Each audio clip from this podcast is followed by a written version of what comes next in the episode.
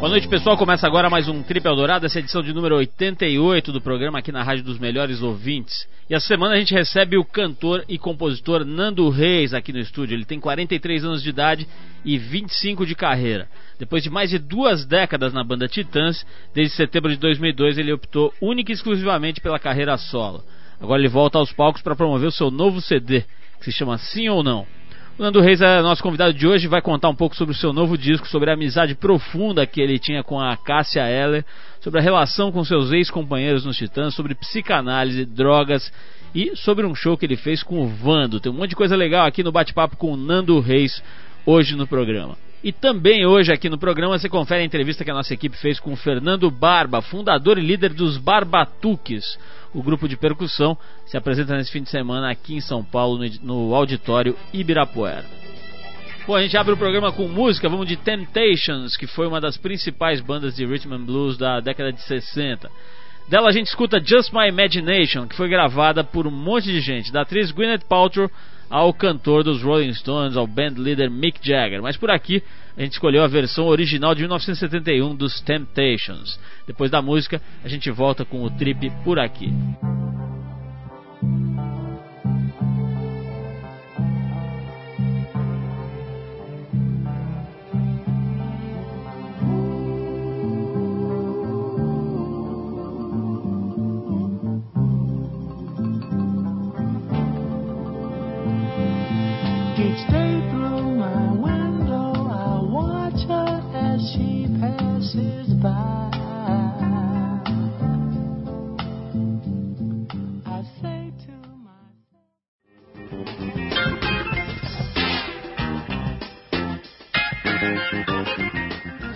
De semana tem show da banda Barbatuques no Auditório Ibirapuera. Quem não conhece o trabalho dos caras vale a pena dar uma olhada, conferir.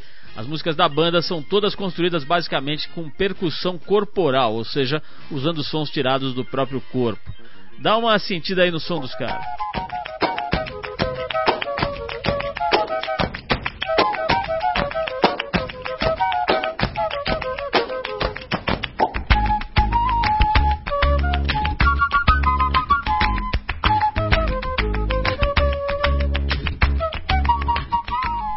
Pois é, deu para lembrar e para reconhecer, essa é apenas uma das muitas músicas usadas em propagandas de grandes marcas ao redor do mundo, feitas pelos Barbatuques.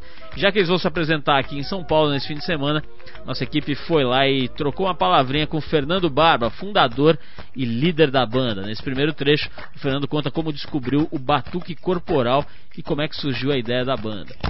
Boa noite, Paulo Lima, Fernando Barba falando, do Barbatuques. Comecei aos poucos a procuração nos objetos, naturalmente, acho que como quem batuca no chuveiro. E uma das coisas que eu dei atenção era esse som do corpo, inicialmente um som da batida da mão no peito, o estalo, e virou uma mania. Eu acho que pegou, peguei esse hábito, acho que contaminei outras pessoas também. E a Lu Horta, que é integrante do Barbatu, que uma hora botou esse apelido, assim, porque eu sou Fernando Barba, Barbosa, meu sobrenome, Barba já era um diminutivo. De tanto me batucar, um dia ela falou Barbatuque. Eu falei, nossa, legal. Olha só, nesse segundo trecho do papo com o Fernando, ele conta se nunca aconteceu de alguém acabar se machucando de tanto bater no próprio corpo. Eu acho que talvez em alguns momentos que a gente tem ensaiado muito, feito muitos shows, pode chegar a dar um cansaço, talvez um pouco pelo sapateado, porque a gente trabalha muito como fazer os sons, né? A gente tem uma preparadora corporal que faz a direção cênica também, que é a Daisy Alves.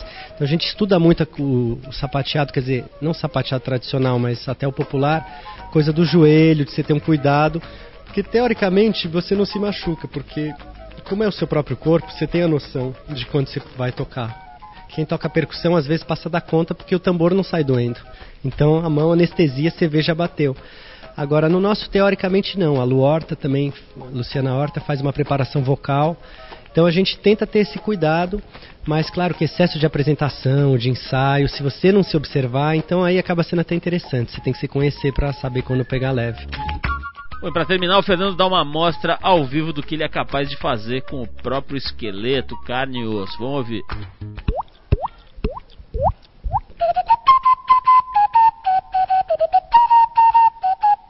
Acesse o site do Barbatuques www.barbatuques.com.br que você vai ter as informações das oficinas e dos workshops. Agora, sempre que a gente está viajando por outras cidades, por outros países, a gente sempre linka também é, oficinas, porque para a gente é igualmente importante, show e oficina, porque tem esse lado de multiplicação, esse lado até um pouco cultural, social. É realmente bem legal o som que esses caras conseguem fazer tendo só o corpo como instrumento. Daqui a pouco tem Nando Reis por aqui, mas antes a gente vai escutar a banda Buffalo Springfield com a música For What It's Worth, que faz parte da trilha sonora do filme Forrest Gump, depois da música Nando Reis aqui no Tri.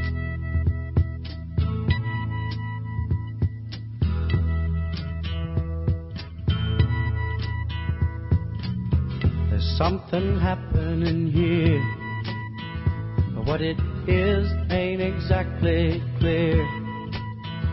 There's a man with a gun over there telling me I got to beware.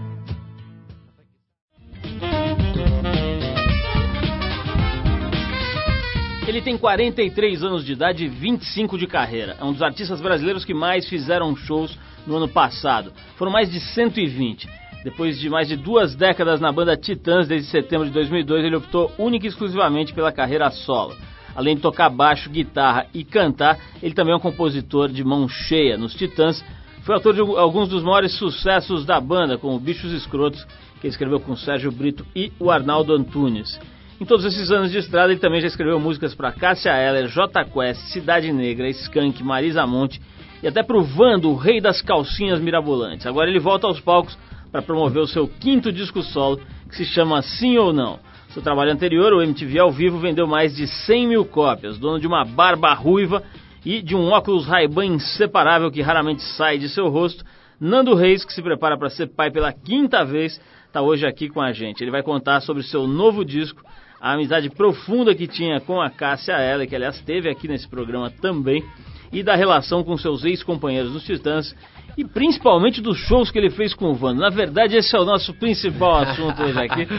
Nando, obrigado por você ter vindo, é um prazer recebê-lo. A gente estava comentando aqui que o Paulo Micos é nosso freguês assíduo, né? Já teve aqui, aliás, há umas três ou quatro semanas, né? Uhum. E agora a gente tem o prazer de te receber. Obrigado pela presença é, aqui. Imagine, eu que agradeço. É um prazer estar falando aqui. Ô, Nando, diga aí. O que, que você foi fazer com o Vando, bicho? Ele seduziu vocês, ele fez um.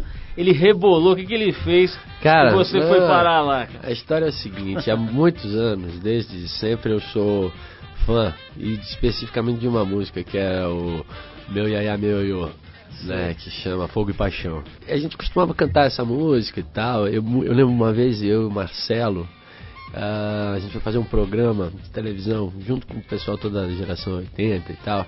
E a gente ficou cantando essas músicas que eram um pouco da nossa época, né? Uhum. Antes de começar a banda. E eu, quando fiz, eu comecei a fazer os meus shows solos, incluí, é, saquei que a, a, a harmonia dessa música era idêntica ao do My Pledge of Love, do Joe Jeffrey, que é uma música que eu cantava. Então eu passei a fazer um medley, juntar uma na outra e botar isso no bis. Eu, daí o, o bis do meu show passou a ser uma espécie de, eu chamo de bailão do Ruivão, onde eu tocava músicas que da minha formação, do meu gosto e aparentemente muito distantes do que é o meu gênero de música que eu toco, mas que estão totalmente relacionadas pela minha formação. Por conta disso, uma vez fui fazer um show no Canecão e daí convidei o Vando. Ah, ele declinou, não teve, enfim, não pôde ir ao show, etc. Uma, uma coincidência do destino, uma vez num avião, estava voando eu e na poltrona ao lado do corredor, o Ratinho e o Vando. Nossa. Terminou o voo, né? Quando fica todo mundo de pé no corredor, chegou o Ratinho pra mim e fala: Pô, e aí? Você não vai no meu programa? O pessoal do rock não vai no meu programa? Porque não sei o que lá. Eu falei: Pô, você nunca me convidou? Eu falei, não, mas então tá convidado. Eu falei, mas com uma condição. Eu só vou no seu programa se for para cantar ao vivo com o Vando, que tava do lado. Os dois ficaram de olhos arregalados, assim, achando que eu tava tirando onda, né? Fato que veio um ano depois o convite, eu aceitei e fui fazer uma participação nesse programa, que era um programa diferente daquele ele tem um programa de auditório sábado que é uma loucura, sei, né? Sei não sei é. se ainda existe. Que ele se fantasia de caipira, não sei é, o que, velho, a galera tá de um jeito. É uma coisa, na verdade, é um programa, a coisa mais próxima do Chacrinha que eu já vi. Sei. O fato é que nesse encontro com o Vando, nos fomos, além de cantarmos ao vivo no programa e tal, ficamos, fomos, ele foi ao meu camarim e começamos a entabular uma conversa. Conheci ele pela primeira vez. O cara é extremamente interessante, uh, musicalmente uh, brilhante, assim, e tal. E ele chegou para mim e falou: Meu, uh, conheço teu trabalho e tal. Fez uma, uma análise do meu trabalho muito interessante, muito que me intrigou. E me propôs uh, continuar uma música que ele tinha. Fiz, é, ele me deu metade da música, eu concluí a música e no começo do ano passado surgiu uma oportunidade da gente tocar junto num projeto desses cafona ou brega, uma dessas discussões, etc. E fizemos um show, eu, Vando e Vanderleia. E daí pela primeira vez apresentamos a música eh, em público, juntos, e por conta disso suscitou né, uma curiosidade e tal, fizemos, demos entrevistas, programas de televisão, e nos tornamos bem próximos. E daí ele me convidou para gravar no DVD dele a, essa música que chama-se Minhas Amigas. Ô, Nando, não tenho, eu, eu, eu, me dei conta agora, né? Quer dizer, eu mesmo tava, eu tinha esquecido completamente que você não estava mais nos Titãs, né? Eu tava conversando com você como se você estivesse lá na banda e de repente cai a ficha. Você deve ter um pouco dessa síndrome do garoto bombril, né? Que você fica associado para sempre com um trabalho. Porque na verdade, é. por, por mais é, longevo que tenha sido aí a tua parceria com os Titãs, ela acabou, quer dizer, você está numa outra carreira, etc. Claro. Isso enche o saco um pouco, quer dizer, você ser confundido, as pessoas não terem essa essa clareza assim com relação? Não, eu acho que assim, uh, eu já saí, vou fazer quatro anos, né? Uh, no primeiro momento, uh, gera um certo desconforto, porque isso toca justamente na sua própria insegurança de estar tá procurando uma identidade própria, né? Mas eu acho que eu tenho características muito singulares, assim, que mesmo durante o meu longo período de Titãs, Uh, muito precocemente, vamos dizer assim, eu comecei a iniciar aquilo que eu julgo que constituiu a minha carreira solo. Porque eu, apesar de eu ter gravado durante os Titãs três discos solos apenas, uh, eu acho que mais do que a, a, carreira fonográfica, o fato de eu ter feito parcerias com outros artistas e muitas dessas parcerias terem se tornado não só hits radiofônicos, mas como músicas expressivas e significativas nas carreiras desses artistas. Vou dar como exemplo é uma partida de futebol no Skank. Logo depois a gente fez resposta. Então, assim, eu, eu acho que eu comecei a criar uma individualidade uh, artística que também uh, acompanhava a minha posição dentro dos Titãs. Ou não podemos esquecer que dentro dos Titãs eu era um dos cantores e um, não sou, nunca fui um compositor majoritário lá, eu era o baixista. Então, assim, quando eu me desliguei, havia essa. Ah, o Nando, o cara dos Titãs, mas também, em outras proporções, ah, o parceiro da Marisa, o produtor disco da Cássia Eller, o parceiro do, do Samuel, o cara que fez música com a Marisa Monte. Então, eu acho que até com uma certa rapidez esse estigma, vamos dizer assim, essa alcunha do Nando Estans deixou de ser. E de jeito mesmo, isso me incomoda, porque eu sou feliz de ser, estar tá associado com os Titãs. Nando, falando aí de coisas antigas, coisas do passado, ligações das quais você acaba não conseguindo se, se, se soltar. Tô vendo que você tem uma tatuagem do Schools Out do Alice é, Cooper aí, né? Exatamente. Qual que é a história dessa tatuagem? Esse é, cora, é, um coração trespassado por uma adaga, né? A, a tatuagem é recente, ah. mas o meu, o meu minha idolatria pelo Alice Cooper é, obviamente antiga, porque eu eu tenho 43 anos, né? E esse disco aqui é de 71. E eu, por ter irmãos mais velhos, consumia muito rock and roll. Ah, assim, e o Alice Cooper era, foi meu ídolo. Eu tinha uma coisa engraçada, Paulo, que eu, eu fazia enfim, sempre curti música, né? Minha mãe era professora de violão, música era um negócio absolutamente dominante na minha vida, uh, infantil e pré-adolescência. E eu fazia uma, uma espécie de lista todo dia. Qual é o meu artista predileto nesse dia. E eu lembro que o Alice Cooper ganhava todas, assim, né? Porque eu chapava com o Killer depois de Schools Out. Tem um detalhe, não sei se contribuiu para essa idolatria, mas foi um dos primeiros caras que veio fazer show no Brasil. E eu né? vi esse show. Você tava lá? Eu fui assistir o show, não o do AMB, mas o do Palácio das Convenções. E tinha uma história que as mães não deixavam porque ele ia comer uma cobra. É. Não, bicho, e eu acompanhei tudo. E ele, ele tinha essa coisa com a cobra, é. e não sei o que lá. E eu vi o show. E é engraçado que recentemente saiu um DVD do show dessa turnê. Que eu nunca mais tinha Que visto. ano foi isso? 74. Hum. Abril de 74. Eu tinha, portanto, 11 anos. Estamos falando de ícones do rock and roll de outros tempos. Aí vamos tocar um deles, então talvez um dos maiores, né? A gente vai tocar o Chuck Berry aqui. Oba. Foi um dos melhores guitarristas e performers de todos os tempos. Bom, se fosse falar a lista de artistas que ele influenciou aqui, ia até amanhã, né? Mas alguns: Beatles, Rolling Stones, Beach Boys e Bob Dylan. Acho que não precisa mais, né? Vamos de Chuck Berry então. Depois a gente vai falar um pouco mais aqui com o Nando Reis. Vamos falar sobre a Cássia Eller, né? Que teve aqui já no programa. Aliás, tem uma gravação genial aqui dela tocando ao vivo aqui com a gente, só um violãozinho. Mas depois a gente fala disso. Vamos tocar o Tulane do Chuck Berry. Vai lá.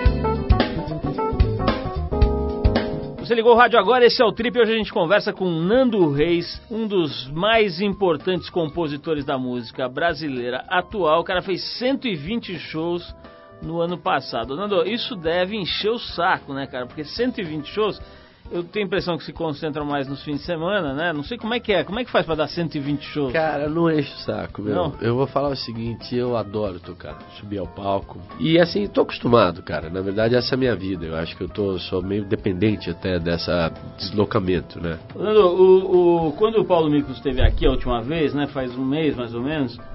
Ele, ele é, respondeu de uma forma muito interessante assim sobre essa eterna pergunta que vocês devem ficar respondendo aí do, dos titãs, de um sai, outro não sai e tal. Ele falou assim, olha, meu, é muito parecido com um casamento quando desfaz, né? Por mais amigável que seja, por, durante um tempo fica uma relação meio, meio confusa, uns sentimentos meio misturados, meio estranhos, e com o tempo isso tende a, a ir Claro. se resolvendo e tal. É assim mesmo na tua cabeça? Tem, ou, ou fica uma coisa meio amarga pra sempre? Como não, é é? não fica. É, eu acho que a analogia é perfeita, cara. O que acontece, dando sequência à analogia, você passa a ter uma relação de amor, mas você não faz sexo, saca? Assim, então a gente não se encontra, não viaja juntos, não faz mais música juntos e tal. Mas quando eu tava te contando aí, eu fui assistir há um mês, dois meses atrás, o filme que o Branco tá fazendo. Além do encontro ter sido super legal, saca? A ter assistido e ter visto a nossa obra, cara, eu fiquei 20 anos lá, bota tudo isso numa outra perspectiva e um pouco que ah, relativiza ah, primeiro as questiúnculas né, que levaram à dissolução, a dissolução não, a minha saída, ah, que são pentelhas e tal. Óbvio que se a gente fosse sentar numa mesa para discutir, não sei o que lá, só que isso perde um pouco o sentido, porque teve na hora, e daí ficam dois anos de um puto com o outro, falando merda, aconteceu isso, sabe? Eu não tinha vontade de encontrar eles, nem eles de me encontrar, e até tinha raiva mesmo. Mas agora não é assim.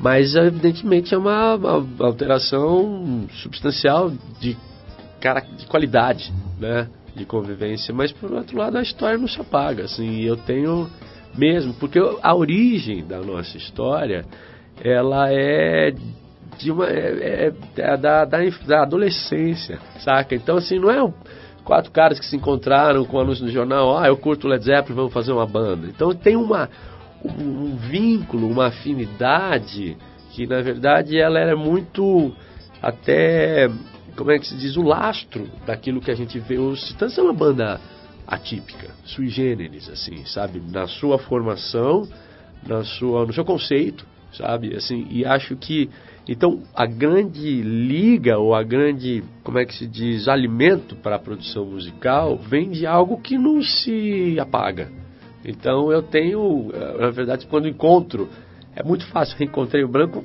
é, parece que a gente está junto, saca? Tem uma espontaneidade. Enfim, talvez não seja assim com todos, mas isso é porque é um grupo heterogêneo uhum. também. Falando em, em, amizades antigas aí, Nando, o, essa, essa tua relação com a Cássia Era, né? Ela ah. morreu já em, faz, faz tempo, faz cinco anos mais ou menos, né? Em 2001. E, mas vocês chegaram a fazer um monte de coisa juntos, parcerias importantes e tal. Queria que você contasse um pouquinho como é que foi essa história tua com ela, como é que vocês se conheceram, como é que foi o... Foi muito legal, cara, assim, eu conheci a Cássia, na verdade, a primeira vez que a vi, é, eu estava namorando com a Marisa Monte e a gente... A, foi a ideia da Marisa de chamar a Cássia, que estava gravando seu segundo disco, para ouvir músicas minhas e tal. E a Cássia foi na casa da Marisa, eu lembro que a Cássia entrou, falou oi, e eu gravei as músicas e falou tchau e não falou mais nada. E durante alguns anos, mesmo ela tendo gravado músicas minhas, eu encontrava ela esporadicamente em aeroporto, fui ver dois shows, mas a gente não trocava. Ela era muito fechada e, e eu também sou tímido. Por uma coincidência, quando eu estava no Rio de Janeiro em 97 para gravar o volume 2 o disco deu sequência ao acústico dos Titãs, sabendo que eu ia ficar um período lá longo, né, de gravação e tal, eu tinha, a banda que, é, que eu montei para fazer a turnê do meu primeiro disco solo, 12 de janeiro, era toda de cariocas. E eu estava naquele período com um monte de músicas inéditas e louco para poder encontrar eles para ensaiar. Curiosamente, esses músicos que tocavam comigo tinham passado a tocar com a Cássia, estavam tocando com a Cássia. Então fomos fazer um ensaio em Santa Teresa e no carro veio junto com o Fernando Nunes, Alan Lan, a Cássia, que estava de cabelo azul. E daí a gente foi para lá, sim, tal, ficamos, montamos o, negócio para ensaiar, eu abri o meu caderninho, fui cantando as músicas e eu sempre gravava os ensaios numa fita cassete. Eu cheguei no hotel depois do ensaio, fui ouvir a fita. Daí, cara, eu falei, porra, tem um puta de um violão bom pra caralho, né? Mas não é o meu. Era a Cássia tocando. Daí eu falei, pá, cara, caça toca, sabe? Comecei a ficar ligado. E a gente foi na rotina, continuidade desses ensaios, nos, nos aproximando, assim. E a Cássia tá, vinha dos dois projetos do Cazuza e queria gravar um disco, ia gravar um disco de inéditas. E ela ficou muito encantada com as minhas músicas, assim, e eu com ela. E desse ponto a gente começou a se aproximar, de fato. Ah, ela me convidou formalmente para produzir o disco dela o que eu aceitei. E para que pudesse haver, uh, para me, me sentir em condições, eu falei, pô, a gente precisa se conhecer. Então eu ia diariamente, noturnamente, né? Porque depois do ensaio na casa dela, lá em Laranjeiras, a gente passava noites e noites tocando violão e falando. E assim, e disso surgiu uma puta de uma amizade e uma puta afinidade. E eu produzi então dois discos dela, que foi Com Você o Mundo Ficaria Completo, e depois o MTV ao vivo, até que aconteceu a tragédia, assim. Mas nesses três anos a gente era muito amigo, assim, e eu posso dizer que é, eu tive algumas relações de parceria, posso citar da Marisa, que foram uh, profícuas, assim, ricas, né?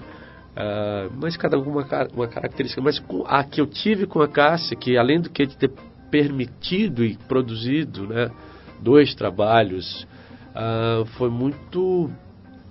Uh, foi uma, espantosamente uma relação de afinidade musical e pessoal, e que no, no, nas nossas histórias tiveram uma ativa e significativa a, alteração, sabe? Eu acho que os discos que eu produzi foram ah, importantes para uma etapa uh, de expansão do trabalho da Cássia, que até então eu, a meu ver, era muito mal compreendida, porque ficava um pouco estigmatizada e, de, a meu ver, de modo pejorativo, como a cantora sapatona que berra e canta blues, sabe? Assim, isso era interessante engraçado, mas era muito pobre e pouco perto do que ela era. E acho que com esses dois discos, a, a Cássia, isso, sem falsa modéstia, assim, encontrou em mim uma pessoa de confiança e com afinidade que, que ela conseguisse. Uh, de certa maneira,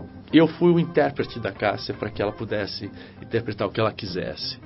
E acho que isso nos aproximou muito, assim. Ô, ô Nando, vamos tocar uma música aqui do Nando Reis e os Infernais. Aliás, acho que ninguém melhor que você para escolher, sugerir uma das faixas aí, enfim, comentar. O que, que você gostaria de mostrar aí? Porra, meu, já que a gente tava falando da Cássia, Uhum. Eu vou escolher essa música Monóico. É uma música que eu acho que ela ia gostar de cantar. Então vamos lá, Nando Reis os Infernais. Depois a gente volta para falar um pouco mais com o Nando aqui. Eu quero saber sobre drogas, né? A gente não falou disso ainda, acho que é um, um assunto que sempre é legal mencionar. O Nando nunca teve problema em falar sobre isso, nem a gente. Abaixe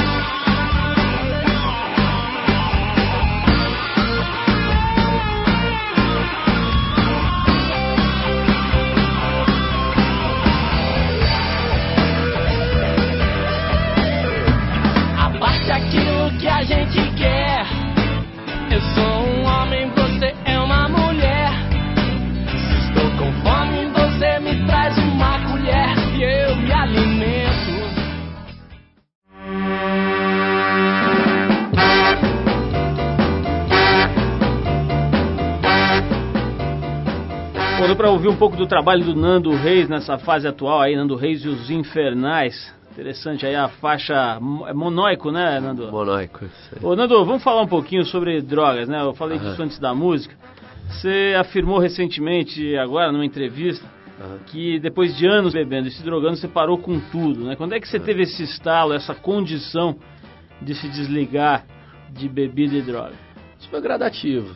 Da mesma maneira que o processo de dependência foi gradativo. Ah, eu sempre bebi desde adolescente e sempre tive atração por drogas, sempre fumei maconha, né? E daí só que a questão toda, ah, eu associei isso sempre com minha, com o meu trabalho. E Acho que isso foi um grande erro, assim, porque eu não me dei barato beber para tocar, para compor e tal. Mas isso além de criar uma contínua consumação, entendeu? Que levou a uma consumação abusiva, eu acho que vinculou uma coisa que se tornou, depois de um certo período, muito prejudicial ao meu rendimento. Então, assim, a minha percepção disso se deu fragmentada através de percepções que muitas vezes não vinham atrás de mim, através de mim, né? De me dar conta que, porra, tava fazendo show ruim, de que tava hum, falando merda, sacou? E acho que isso ah, era uma.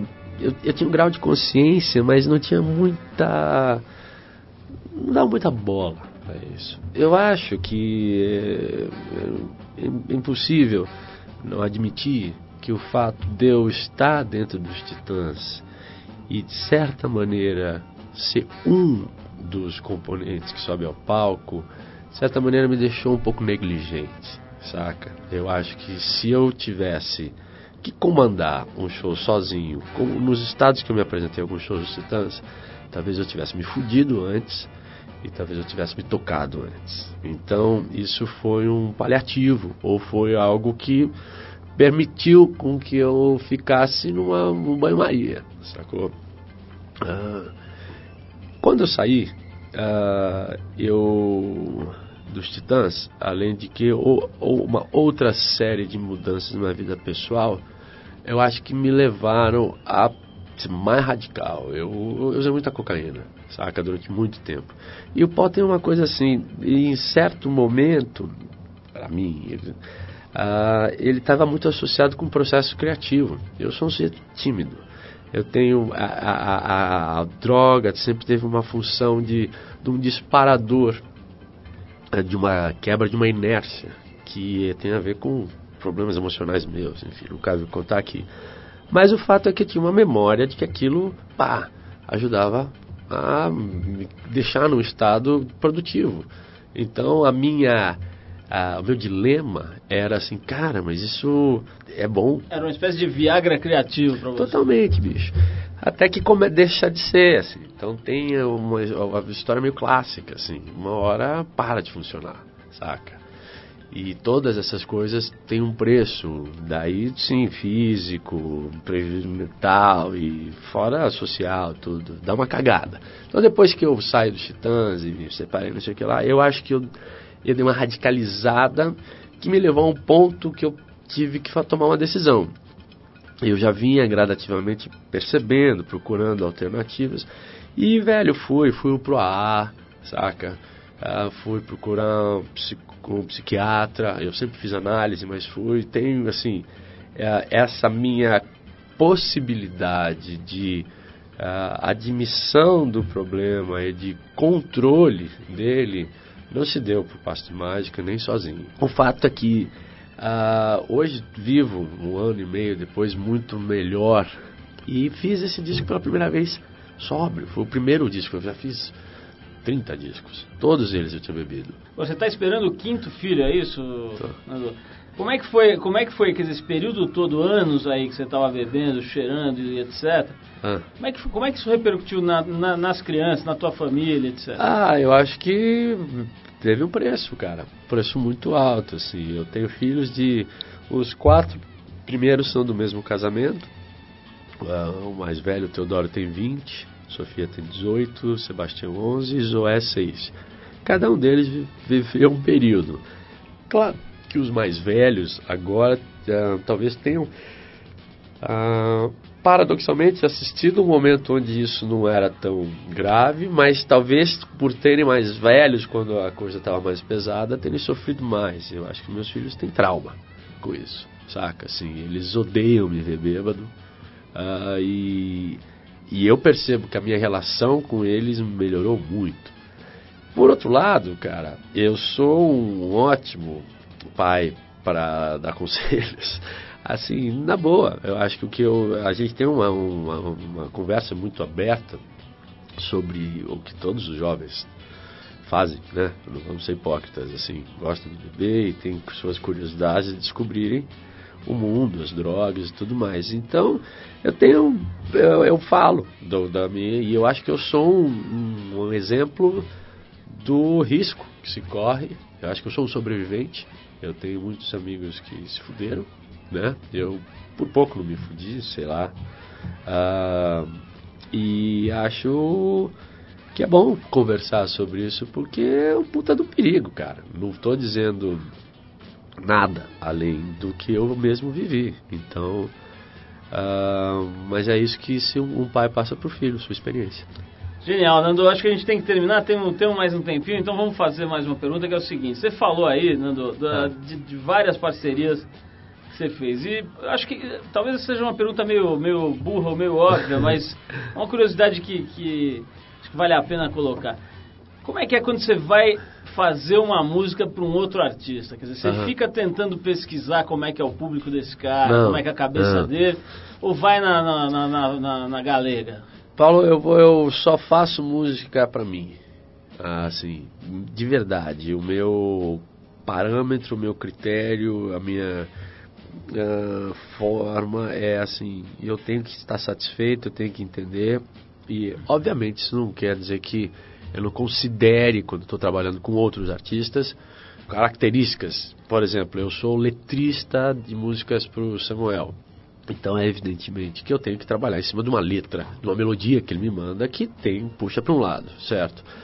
Mas assim, quando vamos lá, uh, tem um exemplo bacana. Uma vez uh, eu conheci a Maria Bethânia através de um amigo e saímos para conversar. Né? Aí eu mostrei uma música para ela e ela recebeu a música e muito gentilmente depois ele ligou e falou: Nando, é linda a música, mas eu não me identifico com ela, não consigo cantá-la. E eu falei: pô, eu fico feliz de você ter me ligado, agradeço, né? E mais ainda, eu jamais faria uma música para você com características de música de Betânia. Eu acho que tudo isso tende sempre a soar caricato, sabe assim? Então eu não, não tenho essa as pessoas vão se identificar ou não, cara. Falando de produções recentes, a, a mais nova aí que está em fase de acabamento é o Ismael, é isso? Vai chamar é. Ismael? Teu filho, e, e diz que é por causa do, do Mob Dick, é isso? É, exatamente. Eu, eu, eu li esse livro na minha adolescência e adorei o livro, né? E pensei, acho o nome bonito. Começa, o livro começa com isso, né? O Ismael é o personagem que vai viajar no barco e começa, me chamam Ismael, né? E acho lindo. Eu, na verdade, nem sei direito o seu significado etimológico, não sei o que, do nome, mas é bonito e eu sempre quis ter. E tá vindo aí, gaúcho.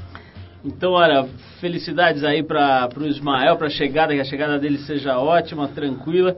Obrigado por você ter vindo aí. Falou, cara. A gente falou de um monte de artista bom brasileiro, vamos fechar. Com, além de estar falando com um artista bom brasileiro, a gente falou de outros vários, né? Falamos de, até do Vando, da Cássia Eller, do, de todo mundo. Vamos tocar um aqui que eu acho que de, de alguma forma representa essa qualidade, essa mistura boa aí de, de, de arte que é feita aqui no Brasil. A gente escolheu um som do Jorge Benjor. Opa! Que vai fazer show em São Paulo no próximo dia 18, ao lado de outro Jorge, o seu Jorge. Vai ser legal, esses dois no palco aí vai dar coisa boa. A gente está apoiando esse show, então nos próximos programas a gente vai dar mais informações, vamos ver se a gente sorteia aí uns ingressos, etc. Então, Nando, vamos ouvir aqui o Jorge Benjor com a música Quero Esquecer. Você que deve ter sido o que você pensou quando você largou a, a bebida, né? Você olhava para o copo, devia falar isso. Então a gente separou essa faixa aqui. É do primeiro disco do cara, chama Samba Esquema Novo, de 1963, que foi o ano que você nasceu, né? É, isso aí, Então tá fica aí várias homenagens ao mesmo tempo dessa nossa modesta choupana radiofônica aqui pro Nando Reis. Simpatia, falou um monte de coisa legal, deu um monte de toques aí, foi muito legal a gente bater papo. Nando. Valeu, Obrigado. Paulo, obrigado. aí. E vamos de Jorge Benjor, depois a gente volta com o boletim do fim de semana.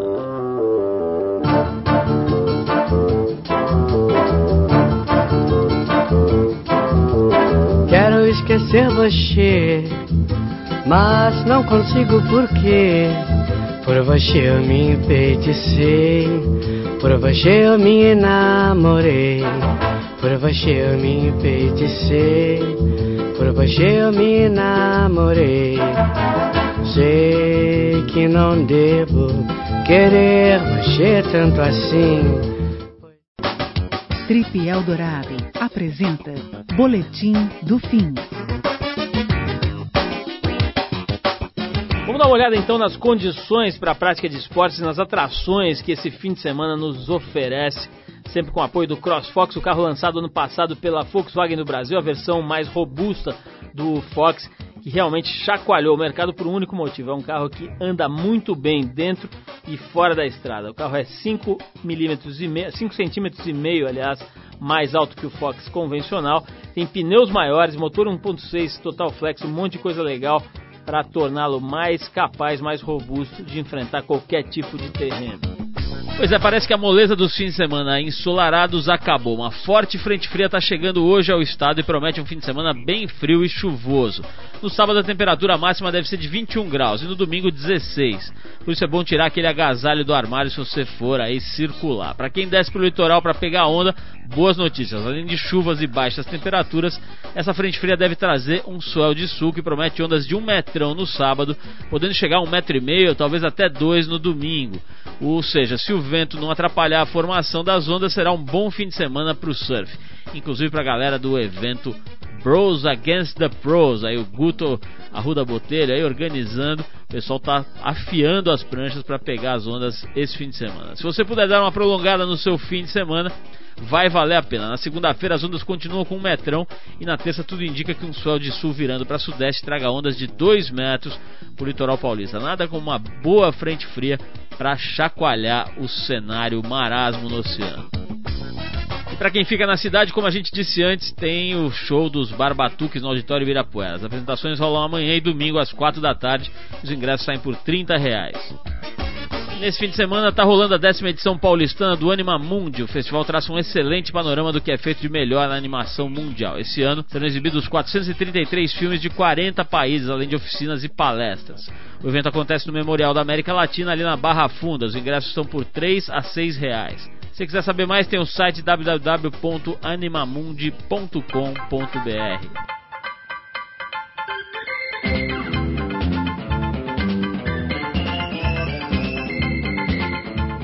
É isso, pessoal. O Trip Eldorado de hoje vai ficando por aqui. Essa é uma produção da equipe que faz a revista Trip em parceria com a Eldorado FM, que é a rádio dos melhores ouvintes. A gente ganhou esse ano o prêmio da PCA, Associação Paulista dos Críticos de Arte, como o melhor programa de variedades de 2005.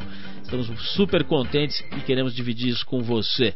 A apresentação do programa é de Paulo Lima, participação esporádica de Arthur Veríssimo, edição de Ricardo Moreno, produção e trabalhos técnicos do Alexandre Potashev, programação musical Cris Nalmoves. Para falar com a gente, anota aí o e-mail radio@trip.com.br. É isso, um abração, bom fim de semana para todo mundo, que seja um fim de semana feliz e com muita paz. E a gente se vê de novo semana que vem aqui na Eldorado, a rádio dos melhores ouvintes. Um abração e até terça, né? Com o Triple Eldorado Shortcuts por aqui. abraço.